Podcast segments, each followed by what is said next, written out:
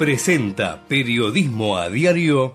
En Galeno te cuidamos hace más de 35 años, con más de 6.000 instituciones médicas, más de 68.000 profesionales, más de 10.000 empleados y más de 100 sucursales. Además, contás con nuestros sanatorios de la Trinidad y nuestros centros médicos propios. Galeno, todo para vos. SS Salud, órgano de control 0800 222 Salud, web sssalud.gov.ar. 28, 34, 58. 73. No importa si tenés 18 o 70 años, vos también podés terminar la secundaria de forma virtual y desde cualquier lugar del país. Con educación hay futuro. Conoce más en buenosaires.gov.ar barra Terminal la Secundaria. Buenos Aires Ciudad. En la mañana de Ecomedios y con la conducción de Hugo Grimaldi, ya comienza la edición compacta de Periodismo a Diario. Con el resumen de las noticias más relevantes del día. Desde este mismo momento las vamos a analizar, a relacionar, a ponerlas en contexto para explicar qué se dice, qué no se dice, cómo se dice y por qué. Empezaremos a compartir títulos, notas, videos y fotografías a mostrar personajes y recomendar columnas y enfoques. Y seremos implacables a la hora de identificar las noticias falsas. De lunes a viernes por AM 1220, en simultáneo por todas las redes sociales y con desarrollo extra en ecomedios.com. En Periodismo a Diario no le vamos a hacer perder el tiempo. Hola, buen día, buen día para todos. Estamos en el aire en la edición número 75 de Periodismo a Diario de este jueves primero de junio del año 2023. Eh, como me gusta hacer todas las mañanas, vamos a hacer un repasito de la página web del Servicio Meteorológico Nacional para que de esa manera podamos este, salir a la calle bien abrigados o no. Ya, lo veremos porque está un poquitito lenta la página, pero ya tenemos la actualización, si se puede, no todavía, está este, clavada a las 7. 7 de la mañana hacía 13 grados 2. La humedad era de 93%, muy alta, el viento calmo. El cielo algo nublado. La temperatura 13 grados 2, les dije. La máxima para hoy 22 grados. El día viernes eh, mañana, 15 de mínima, 21 de máxima, eh, no, no lluvia, el sábado 16, 21, el domingo 17, 19 y el lunes una baja de la temperatura, 11 grados la mínima. Así que tendremos un lindo fin de semana con nubes, algún chaparrón mañana por la noche, pero nada, nada loco por lo que acá se marca, y después ya sábado y domingo, dos días este, otoñales. De, eso se trata, pasar el otoño. Bueno, tengo llamados por todos lados que me están entrando, amigos que me saludan, otros que me mandan este, notas. Bueno, así es la vida del periodista, ¿no? Estamos todo el día tratando de enlazar los temas. Eh, como les decía ayer, lo nuestro es más que nada una búsqueda permanente de causas y consecuencias y ver qué otros colegas tienen buenas opiniones y quién analiza mejor las cosas. El programa espero que sirva para eso. Tiene, siempre lo ha tenido, ese costado este, didáctico que nos gusta exponer siempre. Bueno, y para eso tenemos un listado de temas. Un listado de temas que después, más tarde, eh, a eso de las nueve y media o algo más, este, los va a tener expuestos en la página web de la radio, www.ecomedios.com. Eh, lo que yo hago temprano, muy temprano en la mañana, ya lo comencé ayer, es ir ranqueando los temas, buscando cuáles son los dos o los tres temas más, importantes, y después sí, eh, desglosarlos, política, economía, finanzas, eh, cosas de interés general, pero hoy he comenzado con un tema que tiene que ver con la justicia, porque tiene que ver con la justicia, pero tiene que ver con la política. Y esto está para hoy de Clarín y de la Nación. Es el Consejo de la Magistratura. Y allí me parece que está muy bien en todo caso, brindarle un aplauso a los 19 miembros del Consejo que ayer se pusieron de acuerdo para ponerse de acuerdo, justamente. Y se sentaron, como se hace en cualquier negociación lógica, justamente a eso, a negociar. Y allí condujo el presidente del Consejo, que es el titular de la Corte, Horacio Rosati, condujo a los consejeros, eh, limó posturas, inclusive la propia, algunas cosas las, este, las pudo este, sacar, otras no, pero como en toda negociación, se llegó a un buen término donde se supone que casi todos estaban de acuerdo.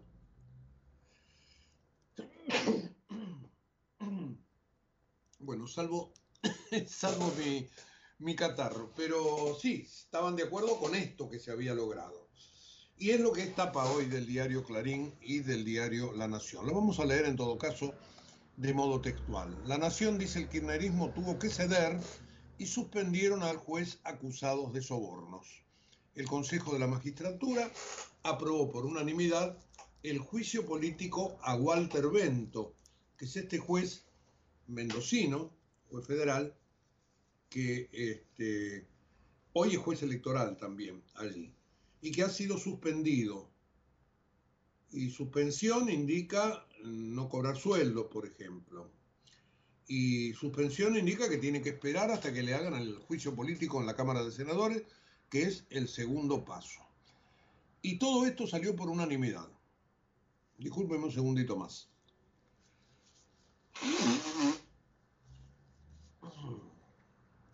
Bueno, este, la mañana de hoy nos tiene así un poco alterados. No es que haya polen en el aire, simplemente un, estornudo nada más.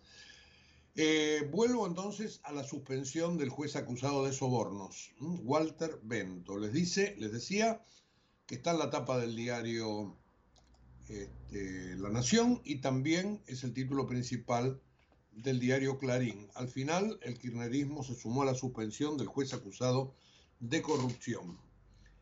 Tenía ocho procesamientos por diez delitos vinculados con la corrupción, entre ellos ser jefe de una asociación ilícita que vendía favores judiciales, cohecho, lavado de activos, enriquecimiento ilícito a los presos. Bueno, en 180 días dice la resolución del Consejo de la Magistratura, como máximo debe iniciarse este juicio político. Y en los últimos dos años el kirchnerismo este, había retrasado como pudo el inicio del jury este, que había pedido la oposición. Ahí había una grieta bien, bien grande. Y ayer, en plena campaña electoral, bueno, se mostró diferente, se mostró con este, intenciones de negociar y finalmente acompañó el dictamen único que reclamaba la suspensión del juez. Era una pulseada política, sin ningún tipo de duda. Un juez federal en Mendoza muchos favores le habrá hecho al kirchnerismo, no digo que no. Tratarán de no soltarle la mano, pero era insostenible la situación. Y entonces, este, esto me lleva a pensar que si bien hay siempre intereses en todas estas cosas, este, siempre hay algo para rescatar de la negociación política. Y quien puede lo menos, puede lo más. Porque en este caso un juez, un juicio político que se venía demorando, etcétera, etcétera, no había acuerdo y se logra que entre todos se pongan de modo unánime, se pongan las pilas para este, mandarlo al juicio político. Hay una crónica muy, pero muy buena, pero excelente, les diría yo, de nuestro colega Hernán Capielo en el diario La Nación. Está en la página 9 de la edición de papel. Yo no tengo la edición de papel acá, pero la estoy consultando en la, en la edición online. La, la nota también la ven en la web. Bueno, es una crónica muy precisa de cómo se cocinó todo esto. Les leo el principio nada más. Después síganla, por favor. A las 9 de la mañana, cuando los 19 consejeros de la magistratura llegaron al edificio donde se hacen las reuniones plenarias frente al Teatro Colón, la votación para suspender e iniciar el jury al juez federal Bento iba destinada al, fracaso. No se habían conseguido 13 votos, que era la mayoría. Mayoría de dos tercios, que son los necesarios para que prosperara finalmente la, acusación. Bueno, ¿qué dice Capielo? Había a esa hora tres dictámenes diferentes y de seguir así todo iba a terminar empantanado o en el mejor de los casos en una postergación. El primer dictamen era el original, que ya estaba aprobado por la comisión de acusación, que proponía avanzar con la suspensión y el jury. Había sido elaborado por el consejero Miguel Piedecasas, un referente radical que representa al sector de los abogados. El segundo dictamen era el que había elaborado el kirchnerista este, Rodolfo Tailade, que proponía la suspensión y el jury pero sin atar la acusación a la causa penal contra el juez Bento. Ese dictamen tenía 140 carillas y ayer por la mañana ninguno de los otros consejeros lo había leído en profundidad. El tercer dictamen correspondía al juez Alberto Lugones, que integra la lista celeste, la misma de Walter Bento. Lugones proponía el jury, pero no la suspensión del magistrado. También cuestionaba que se consideraran causales de mal desempeño contra el juez haberse comprado un Rolex, dos bicicletas de montaña de competición o que hubiese alquilado una limusín en Las Vegas mientras se fotografiaba tomando champán a bordo. El presidente de la Corte, Horacio Rosati, que también preside el Consejo de la Magistratura, tiene buen diálogo con el consejero que representa al Poder Ejecutivo, Jerónimo Ustarroz, hermano del ministro del Interior, Guado de Pedro. Lo llamó y le pidió que convocara al kirchnerista Tailade a una reunión en la oficina de la presidencia. Llamaron a sí mismo a pie de casa hacia Lugones y los cuatro trabajaron en buscar puntos de acuerdo entre esos tres dictámenes para transformarlos en uno solo. Se barajó la idea de votar los tres, pero esa alternativa iba a sumar confusión a la hora de que el juez tuviera que defenderse. Una vez que hubo consensos, consensos mínimos, los letrados de cada vocalía se quedaron trabajando la redacción unificada en un solo dictamen. A su vez, el juez Lugones se sumó a la idea de la suspensión y dejó de lado sus diferencias en ese punto, dado que los otros 18 consejeros habían logrado un acuerdo. Bueno, y ahí cuenta, como verán, extremadamente preciso lo que nos, lo que nos dice Hernán Capielo, este, cómo se ponen de acuerdo en esa redacción y cómo finalmente, cuando se sientan todos a um, deliberar, se levanta la mano de modo unánime. Y yo creo que solo por eso, solo por eso, esto merece titular de los diarios. Y merece que eh, un programa como el nuestro lo ponga arriba, lo ponga primero. Los diarios económicos entiendo que algunos como el cronista lo tira más abajo, otros lo ignoran. Bueno, sí, se entiende, pero hacia la economía también. ¿eh? El que no cree que la institucionalidad hace a la economía, me parece que está equivocado. Las instituciones están por encima, están por encima de los gobiernos, están por encima de las personas, están por encima de los de las necesidades. Las instituciones y los ciudadanos son los que conforman, no la política ni, la casta, como dice Milay.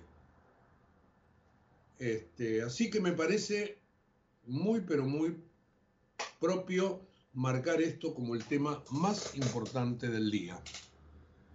Bueno, y así lo vamos a llevar nosotros en nuestro, en nuestro resumen para, para eh, la página web de, la radio en un rato nada más.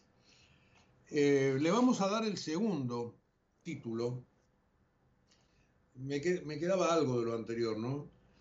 Lo importante de negociar es que cada uno tiene que ceder.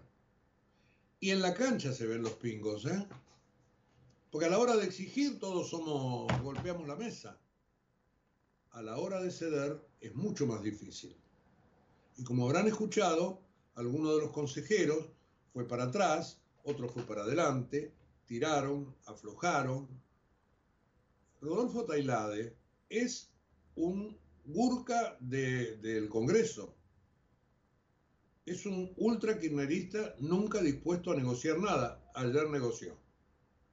Ustedes me dirán, bueno, tenían la soga al cuello, no podían, tenían minoría. No, no, no, no. Se sentaron ante el llamado del presidente a ver qué se podía hacer entre todos. Y lo lograron. Y así me parece, no es que uno sea romántico, ¿eh? ni crea que las soluciones están a la vuelta de la esquina. Simplemente es lo que hay que hacer, en todos los casos. Es un buen ejemplo, es un buen ejemplo porque contamina positivamente a toda la sociedad.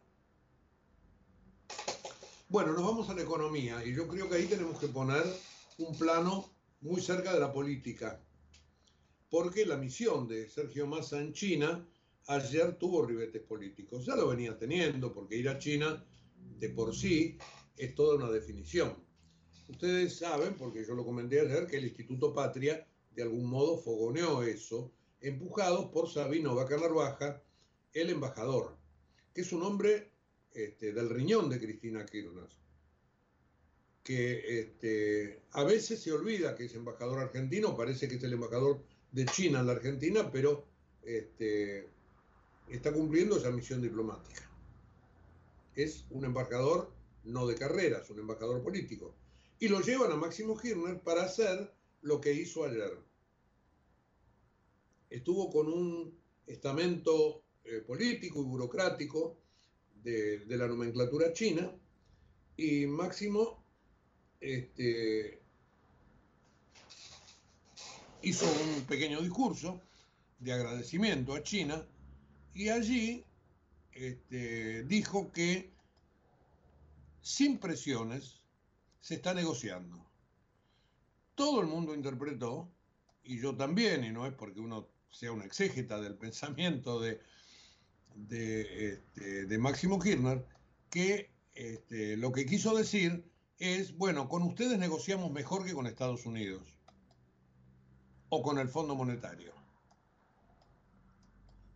Y dijo también que a otros países puede molestarle la relación de la Argentina y China. Estaba buscando el textual para no pifiarle, para no exagerar ni tampoco minimizar, Destaco el carácter colaborativo de la relación donde las ayudas se realizan sin ejercer ningún tipo de presión. Bueno, fue una frase corta, verdaderamente, pero contundente, y que es interpretada por todos por, por esto que, que yo les decía recién. Esto fue aparte de la, de la reunión que, o de las reuniones en las cuales el eh, Máximo Kirchner acompaña a Sergio Massa. Ese es todo el capítulo económico, digamos, que tiene obviamente una connotación política, sobre todo porque Massa es un hombre con contactos en los Estados Unidos.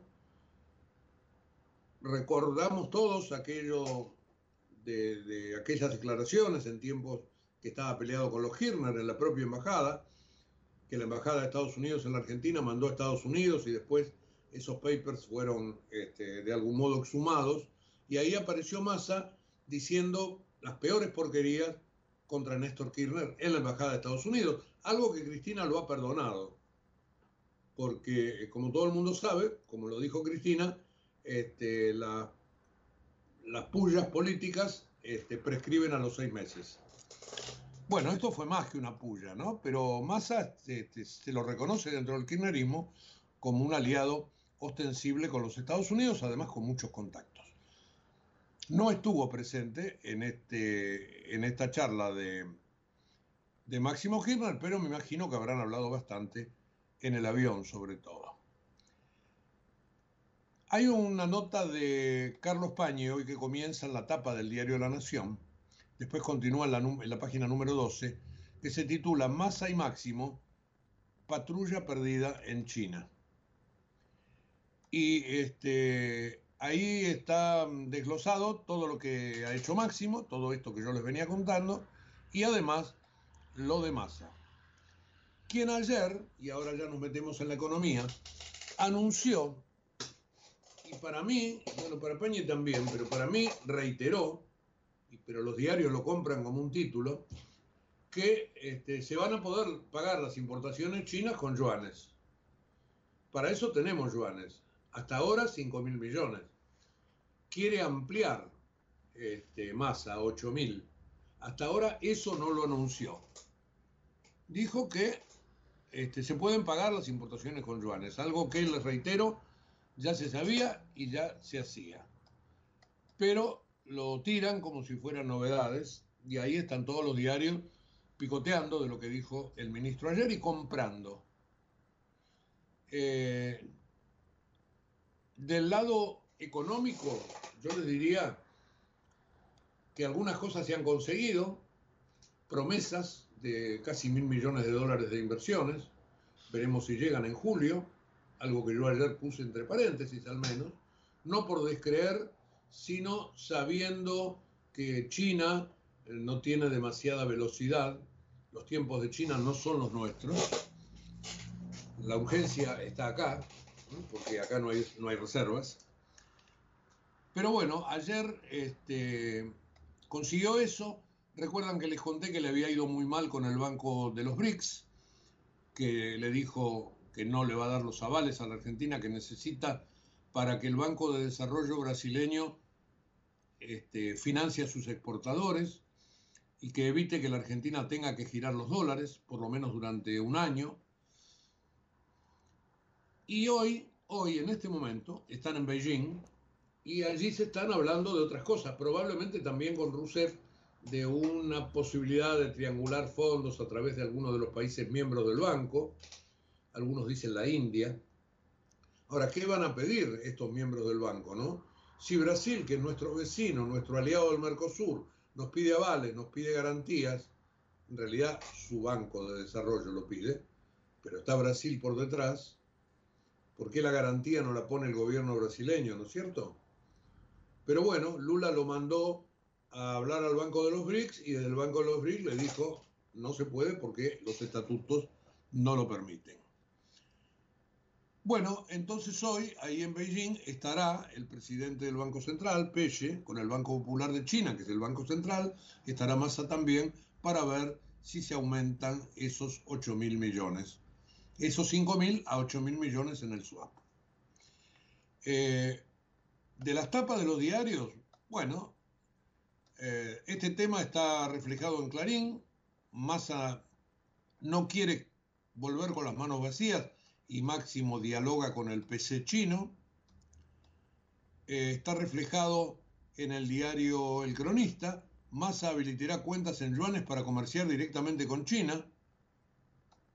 Ah, bueno, este, lo que se está haciendo. Em,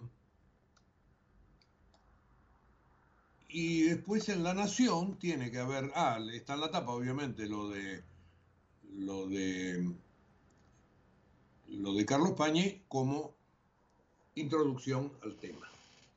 Así que hoy terminará la, gira. Yo vengo siguiendo, porque tiene siempre muy buena información, eh, lo que trae Roman Lechman en Infobae. Sergio Massa está en Beijing para negociar la apertura de mercados y cerrar inversiones chinas en Argentina. Es la última etapa. Con esta agenda que contempla reuniones con el ministro de Comercio, el titular de la Comisión Nacional de Desarrollo y el gobernador del Banco Popular Chino, que es lo que yo les contaba recién, a dónde irá con Miguel Peche. Y después pegarán la vuelta. Así que este fin de semana llegarán aquí a la Argentina. Tema número uno, Consejo de la Magistratura. Tema número dos, la misión en China con todas estas aristas este, políticas. No como tema número tres, pero lo tengo que enlazar con la economía, y en este aspecto tengo que darle la derecha al ministro, porque yo creí que no se iba a llegar, que estábamos abajo de los 5 mil millones que se habían previsto de recaudación por el dólar soja, pero se lo superó ayer. Ayer hubo una compra muy importante y se llegó a 5.080 millones de esta versión 3 que terminó.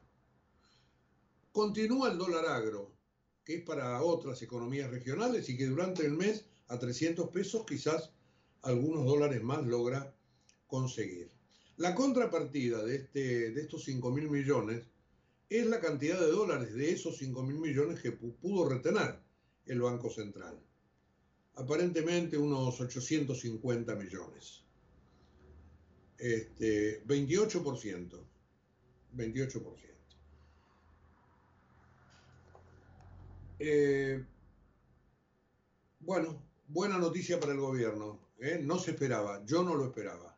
Es más, dije que había, hace dos días, eh, dije que había fracasadora. ¿Por qué ayer y antes de ayer se empujó todo esto? ¿Se imaginan que yo ayer cuando vi este número dije, pero qué barbaridad, ¿cómo voy a decir que había fracasado sin esperar hasta el final? Entonces fui a preguntar, tal como deben hacer los periodistas siempre, preguntarle al que sabe, a un productor, que en realidad es productor, pero además tiene muy buenos contactos este, con la exportación. Y me dice, en realidad con, más con el rubro aceitero, pero con la exportación en sí, me dice que este, la soja bajó su precio en los últimos días. Entonces que esto aceleró las ventas, porque a Brasil le va muy bien con la cosecha, en Estados Unidos llovió y probablemente mejore, entonces baja el precio y el productor y el exportador vende, porque aprovecha la volada de los 300 dólares para compensar con un precio mucho mejor, sin retenciones, la caída del precio internacional. Y que esto ha sido muy coyuntural, que todos querían retener, pero al ver que bajaban los precios, vendieron. Y por eso se llegó a los 5 mil millones de dólares, que les vuelvo a decir, yo descreía, aunque tendría que haber esperado al cierre. 5.080, una buena para Sergio Massa. Bueno, eh, hay novedades económicas con el tema precios. Eh, le salió a Tombolini finalmente la canasta. ¿eh? A partir de, hoy se pone en marcha la canasta para los comercios de proximidad. con el rubro, con los precios, digo, lo que tenemos es que a partir de, de ahora se está tratando de ver este, qué hacer en el mes de junio. Porque todo el mundo sabe, los que siguen los números, que mayo estará cerca del 9, décima arriba, décima abajo. Pero se habla ya para junio de, un, de dos dígitos, 10%, en esta aceleración aceleración que traerá ocho rubros, como, como lo marca hoy creo el diario Clarín, que ya están comprometidos para que aumenten. A ver si yo tengo por acá cuáles son esos rubros, porque es lo que este, todos especulan, que en función de eso, que ya está fijo, van a poder este, este, este mes de junio tener un índice de precios bastante más alto. Este, la sección Economía, el diario Clarín, nos trae esto y para mí es bastante difícil ahora encontrarla, pero son ocho rubros que todos conocemos y que obviamente este, están complicándole la vida al ministro de Economía. Bueno, después se lo voy a, se lo voy a dar. Como verán, la economía está entonces en este momento en una situación crítica. Y ayer tomé contacto con una encuesta de la Universidad de San Andrés que tiene que ver con este, la satisfacción política y con la opinión pública en general. Tiene también algunos aspectos electorales, pero me va a gustar hablar ya mismo con Diego Reynoso, que es el director de esta encuesta para la Universidad de San Andrés, les reitero, este, sobre algunos otros aspectos que tiene que ver con la marcha general de las cosas. Buen día, Diego. Hugo Grimaldi, aquí en Ecomedios. ¿Qué tal? ¿Qué tal, Hugo? ¿Cómo te va? Un gusto hablar con ustedes. Muchísimas gracias, muchísimas gracias. Bueno, eh, sí, de política hablamos, pero si te parece después. Pero me interesa focalizarme en esto que yo decía recién de la satisfacción. Este, 89% de todo el espectro que ustedes evalúan, que son mil un casos en todo el país, este, se encuentra insatisfecho. Y yo le adjudicaba a la economía una gran porción, pero decime si estoy o no errado. Sí, ya desde hace desde el 21 que, que la satisfacción está digamos, alrededor de uno de cada diez, por decirlo de alguna manera, ¿no? Uno de cada diez entrevistados solamente está satisfecho, el resto insatisfecho. Siempre nos cuesta, siempre charlamos de que no sabemos cómo presentar este dato, si es que el 10% está satisfecho o casi el 90% está insatisfecho, digamos, ¿no? Este, que no sería el caso de la media botella, porque bueno, acá es casi toda entera. Pero, mm, pero eh, el dato que vos arrojás es una constante, yo diría, desde las elecciones de medio término del 21 que eh, el humor de los argentinos está en esos niveles, que la satisfacción está en esos niveles. Hubo un pequeño repunte allá por, por fines del 22, diciembre, noviembre del 22, este, que quizá esté asociado con eh, el Mundial, ¿no? eh, pero después volvió al, a los, este, los niveles que, que nosotros ya veníamos observando. Eh, la satisfacción en marcha general con las cosas, la satisfacción con los poderes en general del Estado, ¿no? con el Ejecutivo, el Senado, diputados, etcétera, es bajísima, lo que nos da un clima, bueno, parece redundante y cacofónico, de insatisfacción general con la política, que me parece que es lo que es el contexto en el cual entonces los discursos antipolíticos han sabido pescar y este a plantear sus este su oferta electoral no en estos contextos. Eh, bueno justamente en esto de la de la satisfacción ustedes hacen este, una muy buena apertura ya sea por nivel socioeconómico por grupo Mm. etario por el voto Sí. anterior Este, Sí. ahí, hay, ahí hay cosas muy lindas para, para mirar no como por ejemplo que las clases medias son las más insatisfechas. Sí, este, no está mal la lectura que haces, varios me han preguntado eso, pero cuando uno analiza, eh, cuando uno analiza los valores, por, eh, por margen de error no hay diferencia entre el nivel de satisfacción No. entre las, las medias, las altas y demás. Con lo cual, si bien el color en el gráfico parece, digamos, más grande que en el otro, desde el punto de vista estadístico, eh, precisamente hablando, no hay diferencia en niveles de satisfacción entre un segmento socioeconómico o no. Donde hay mucha diferencia es en la identidad partidista de las personas o en la ideología de las personas. Ahí es donde está la diferencia fuerte en la, en la percepción de satisfacción que tienen. Claro, en, en la ideología, aquellos que este, son de izquierda, digamos, están más satisfechos que los que son de derecha, por ejemplo. Claro, hay una hay insatisfechos de izquierda, desde luego, Sí, pero sí. es mayor la proporción eh, de satisfechos en la izquierda, en la centroizquierda, entre los votantes del Frente de Todos. De todas maneras, hay un dato que hay que registrar, incluso entre los votantes del Frente de Todos hay mucha insatisfacción. Sí, exactamente, este, yo, yo lo había marcado. Este, 75% está insatisfecho, pero si después vos mirás- Hola, hola, perdí, te perdí. Hola. Sí, ¿me te decía que el dato Hola. que yo... su- ¿Me escuchás? Diego. Ay, ay, ay, qué pena. Eh, a ver si podemos retomar, este, Javier. Mientras tanto, yo les leo a los oyentes esto que tengo acá en la encuesta. Para la mm, encuesta de la Universidad de San Andrés, los votantes de izquierda están satisfechos con la marcha del gobierno en 77%. Y esto contrasta contra el 96%, que son los votantes de centro derecha y derecha. Mm, Ahí está la cuestión ideológica que nos marcaba Diego también. Y entre los votantes del Frente de Todos, la satisfacción está en el 75%. Pero si vos mirás los de Juntos por el Cambio, llega a 93.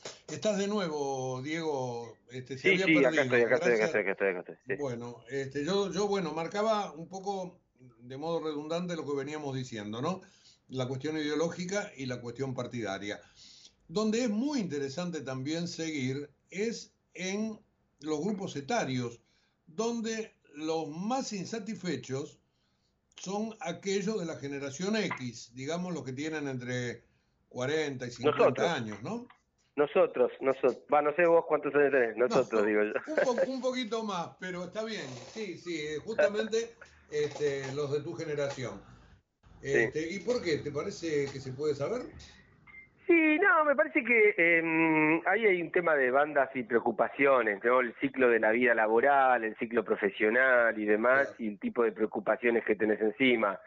Em, eh, además, eh, hay un dato muy curioso, que no es de esta encuesta, de otra, pero bueno, después lo charlamos.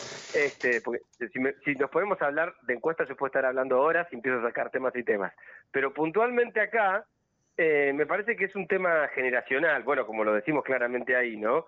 Si bien no es tan estadísticamente significativo, en general, eh, mi generación, que iría más o menos desde los 58 hasta los 42, 43 más o menos, eh, eh, es bastante crítica en general con todo, tiene unos niveles de insatisfacción altos para cualquier tema, digamos, ¿no? Eh, y, y entonces, bueno, eso también se manifiesta ahí, ¿no? Pero se manifiesta en muchos temas, es muy curioso. Y a veces, muchas veces en forma de U. Cuando digo en forma de U me refiero a, eh, bueno, ahora estamos creciendo y probablemente terminemos siendo los más viejos en unos años en las encuestas, pero este mm, pero en una época vos tenías más satisfacción entre los más jóvenes, más entre los más viejos y en el medio, no abajo, pum, se caía un poquitito. Eh, pero también nos pasó con varios temas, como en el debate del aborto y en muchos otros temas, que había esa especie de panza eh, generacional o de, o de, Q- o de U, ¿no? Eh, generacional respecto de la aprobación o de la adhesión o el acuerdo sobre algún tema en particular. Claro, yo supongo que con, con tantas precisiones, ustedes tienen lo que yo te voy a preguntar ahora, aunque no está publicado en la encuesta. Mm. Lo- los chicos de la generación Z o de los, o de los millennials, ¿prefieren, a, Mil- ¿prefieren a Milei? Vos sabés que lo que nos está pasando es que eso sí pasaba para el- la elección pasada, para el 21. O sea, tenías una incidencia mayor en Z, socioeconómico alto, eh, en millennial menos, porque los millennials son los de 20, los últimos 20 y todos los 30, digamos. ¿no? Claro, claro. Eh, eh, millennial no tanto, en la nuestra muy poco y en los mayores no había nada casi. Pero para esta elección no. Para esta elección eh, se transgenerizó, por decirlo de alguna manera. No, no encontrás mucha diferencia eh, por edad en el voto a Milei. No es solamente voto joven ya, ni tampoco eh, voto de clase. No encontrás diferencia en los niveles socioeconómicos. Lo, lo que sí encontrás de diferencia, capaz hay un poco menos de clase media, en, en- eh, perdón, de clase alta en el voto a mi ley, en mucho la media y la baja, la media alta y la baja, ¿no? Eh, pero, mm, pero lo que sí encontrás es una diferencia muy grande en el voto a mi ley de género. Eh, si el, el- a ver, entre los varones es el doble la incidencia a mi ley respecto de las mujeres. O sea, dos por uno te diría. De cada dos varones, solo una mujer te vota a mi ley. Qué notable. Eh, bueno, hablemos un poquito de las imágenes, porque la, la de Milei este, no, no está entre las mejores, ¿no es cierto?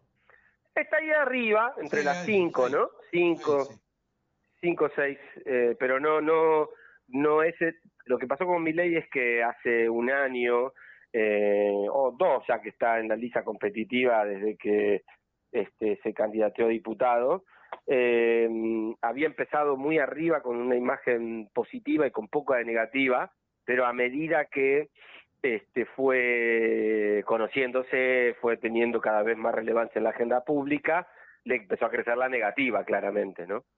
Eh, y se quedó en un tercio por ahí, digamos, de imagen positiva. Eh, que creo que ese es, podríamos hablar después, que creo que ese es ahí hay un hay un tema en general con toda la dirigencia política y que él también lo está empezando a, a padecer, que es que hay esto que él explotó, el hartazgo con toda la dirigencia política, ¿no? Y entonces a partir de ahí hacer un discurso anticasta, un discurso fuertemente antipolítico, él también ya lo empieza a padecer. También hay, eh, también Milei ya ha empezado a ser visto como un político, ¿no? Entonces, bueno, eh, eso es como una especie de boomerang también en algún momento. Eh, y eso, bueno, me parece que va a ser un límite en la estrategia, en la estrategia.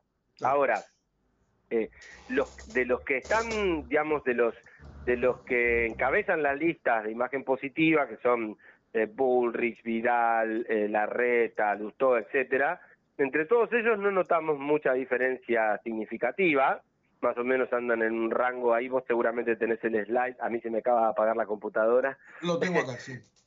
Sí, em, el rango, ¿en qué rango están eh, eh, porcentual? Eh, la positiva total de, de Bullrich es 35%.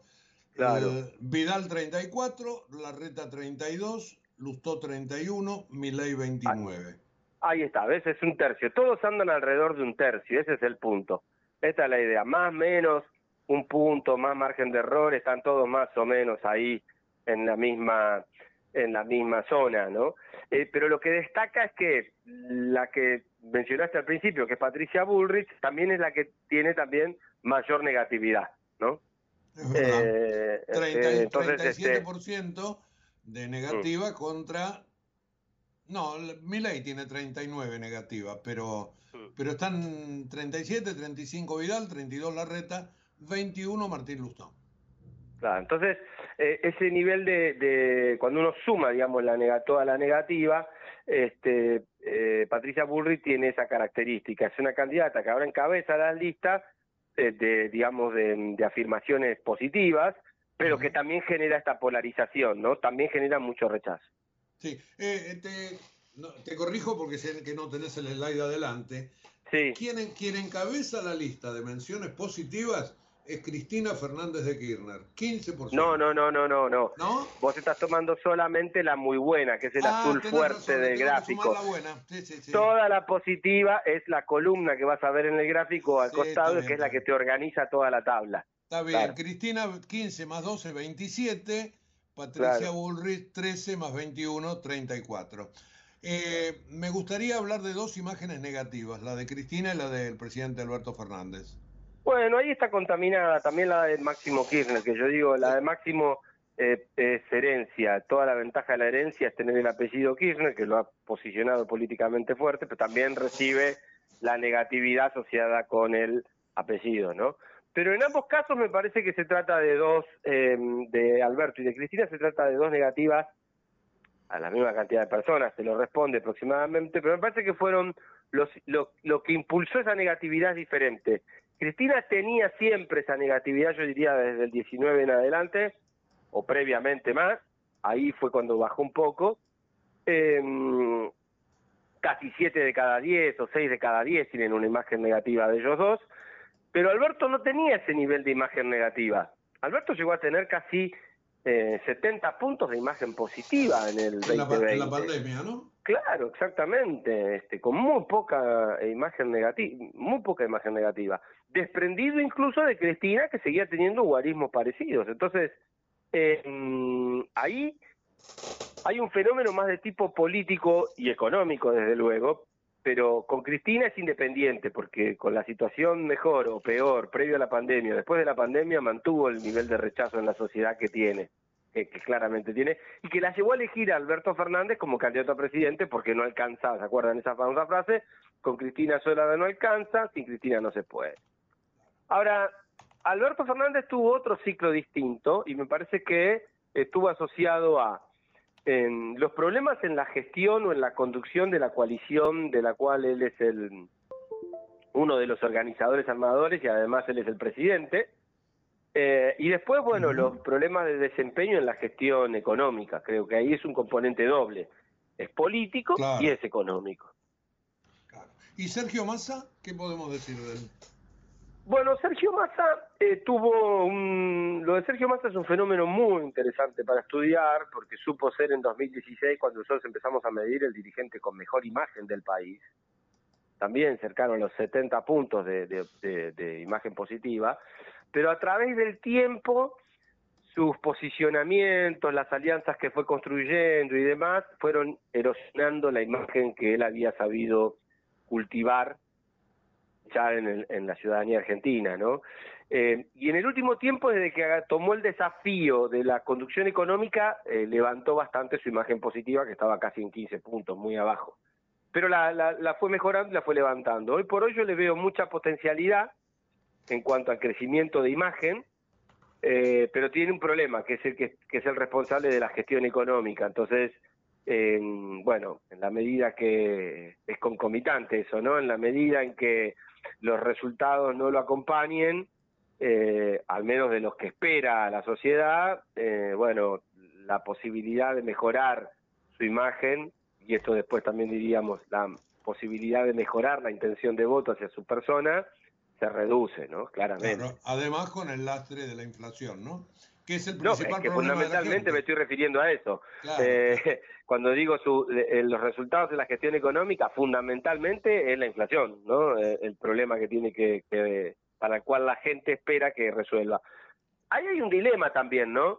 Porque probablemente esté haciendo todo lo necesario para reducir la inflación y eso haga que entonces la inflación sea solo el 8% y que una catástrofe podría ser 20% mensual, pero que la gente no lo note. La gente le va a exigir que la lleve a cero, a uno, a dos al menos a la inflación. Entonces, por lo tanto, incluso si las decisiones que estuviera tomando fueran las correctas y eso le permitiría mantener al menos los niveles de inflación que tenemos, la gente no lo estaría premiando. Bueno, Diego, la vamos a seguir antes de las elecciones otra vez, ¿eh? porque esto por supuesto, obviamente es muy dinámico, ¿no? Sí, por supuesto. Te agradezco muchísimo, te mando un gran saludo. Bueno, Hugo, un abrazo grande, que sigan bien. Hablábamos con Diego Reynoso, que es el director de esta encuesta de la Universidad de San Andrés, la encuesta de satisfacción política y opinión pública.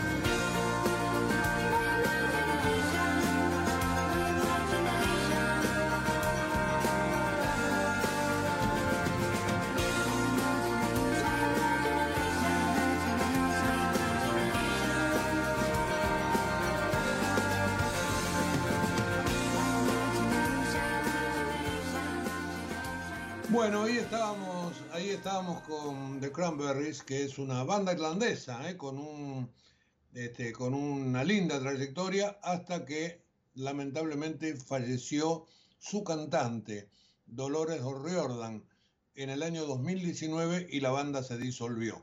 Pero al que lo quiera este, seguir, realmente este, una preciosura y hermosa la voz de Dolores, una ídola en Irlanda. Bueno, este, dicho esto, en materia musical, que nos sirvió un poquito para bajar y para distender, veníamos fuerte con el tema económico y político. Eh, quiero volver a la economía porque mientras escuchábamos la música busqué el dato que les debía de antes, este, que, se me había perdido acá entre el cúmulo de, pantallas y papeles que yo tengo. Eh, y esto tiene que ver con los aumentos que van a venir en el mes de junio que le van a meter mucha presión a la inflación y que quizás para algunos podrían hacerla llegar a dos dígitos. Uno de ellos es el aumento de alquileres. Para los que no son propietarios va a ser muy, pero muy fuerte. Segundo, el transporte público en el área metropolitana, que ya hoy ha subido. ¿eh? Un aumento que ha llevado a partir de hoy 46 pesos con 35 el colectivo en la sección mínima, la de corta distancia, y el precio del tren oscila entre 22.51 y 29.12 según la línea.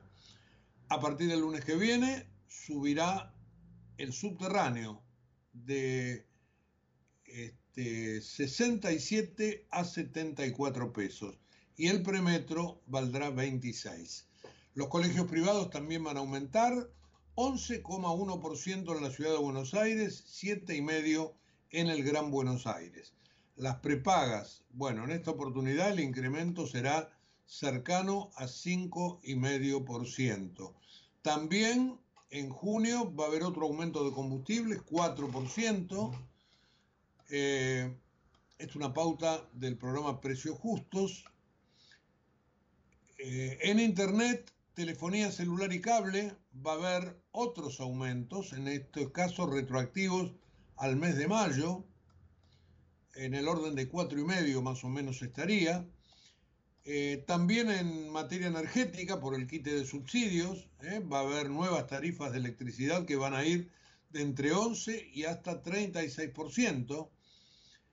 al personal de casas particulares también hay que darle otro aumento a aquellos que tienen gente que trabaja en las casas, 6% en el mes de junio, después de lo que ya tuvieron en abril y en mayo. Bueno, con todo esto, sobre todo las clases medias, van a tener un eh, muy, muy, muy alto aumento del gasto de bolsillo.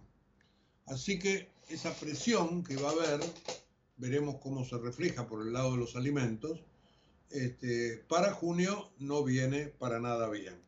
Recién nos decía Reynoso algo con respecto al ministro Massa, este, muy criterioso. Dice, bueno, la gente ya tiene internalizado que es un 8. Si lo logra bajar a un 7 o a un 6, eh, se le va a reconocer que, que de algún modo está poniendo su muñeca al servicio de la baja de los precios. Nada indica que esto en el mes de junio se podría conseguir pero bueno, allí este, habrá que, mirar más de cerca a medida que avance el mes.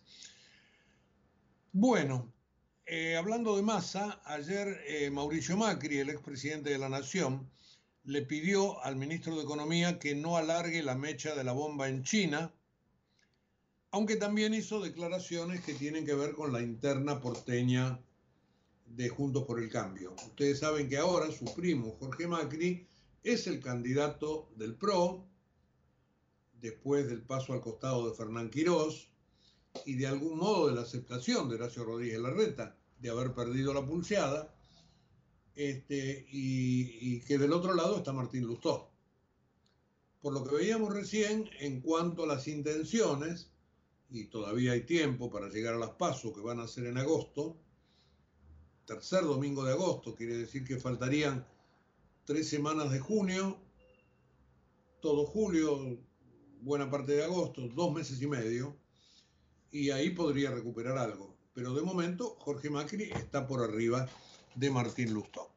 Eh, hablando de elecciones y de Juntos por el Cambio y del PRO concretamente, Horacio Rodríguez Larreta dijo ayer que va a enviar a la legislatura un proyecto de ley para bajar las alícuotas de ingresos brutos en la cava. Esto tiene evidentemente olor electoral, pero ayer lo anunció este, el jefe de gobierno.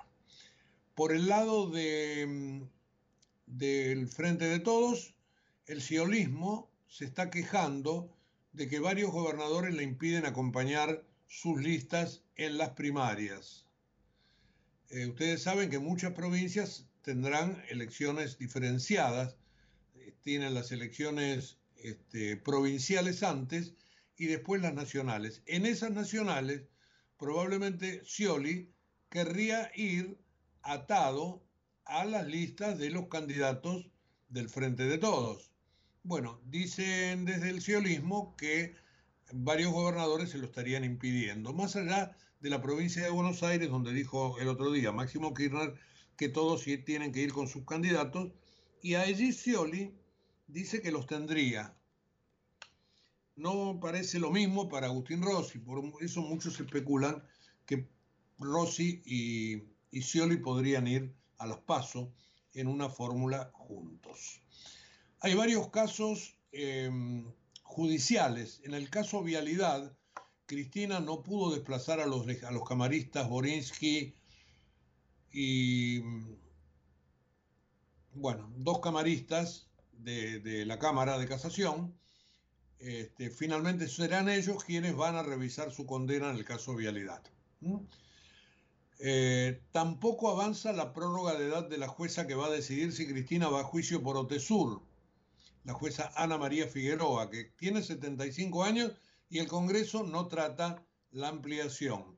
Ella dice que hay ensañamiento con su persona, probablemente porque se ha declarado kirchnerista a ultranza y defensora de, eh, de, del, del laufer y bueno, un montón de cosas que hacen que no le estén dando los números para que pueda convalidarse esa prórroga.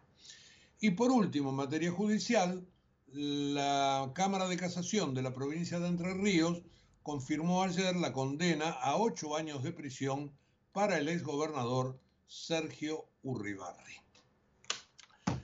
8.59, eh, nos estamos yendo. No les dije que, bueno, lo saben todos, que la selección argentina sub-20 ayer se quedó fuera del Mundial, perdió con Nigeria 2 a 0 en San Juan. En el primer partido bravo que tuvo, en realidad, se quedó sin nafta la selección juvenil. Y bueno, y muchas cosas más que les reitero las vamos a tener en la página web de la radio en un ratito, donde ya tenemos un eh, largo listado de temas este, para que ustedes puedan encarar la jornada. Muchas gracias, 9 de la mañana en punto. Mañana estaremos a las 8 aquí por la radio y en un ratito en www.ecomedios.com. Que la pasen muy bien. Chao. En Galeno te cuidamos hace más de 35 años, con más de 6.000 instituciones médicas, más de 68.000 profesionales, más de 10.000 empleados y más de 100 sucursales. Además, contás con nuestros sanatorios de la Trinidad y nuestros centros médicos propios. Galeno, todo para vos. SS Salud, órgano de control 0800 222 Salud, web sssalud.gov.ar. 28. 34. 58. 73. No importa si tenés 18 o 70 años, vos también podés terminar la secundaria de forma virtual y desde cualquier lugar del país. Con educación hay futuro. Conoce más en buenosaires.gov.ar barra Terminal la Secundaria. Buenos Aires Ciudad. Desde Buenos Aires, transmite LRI 224, AM 1220, Ecomedios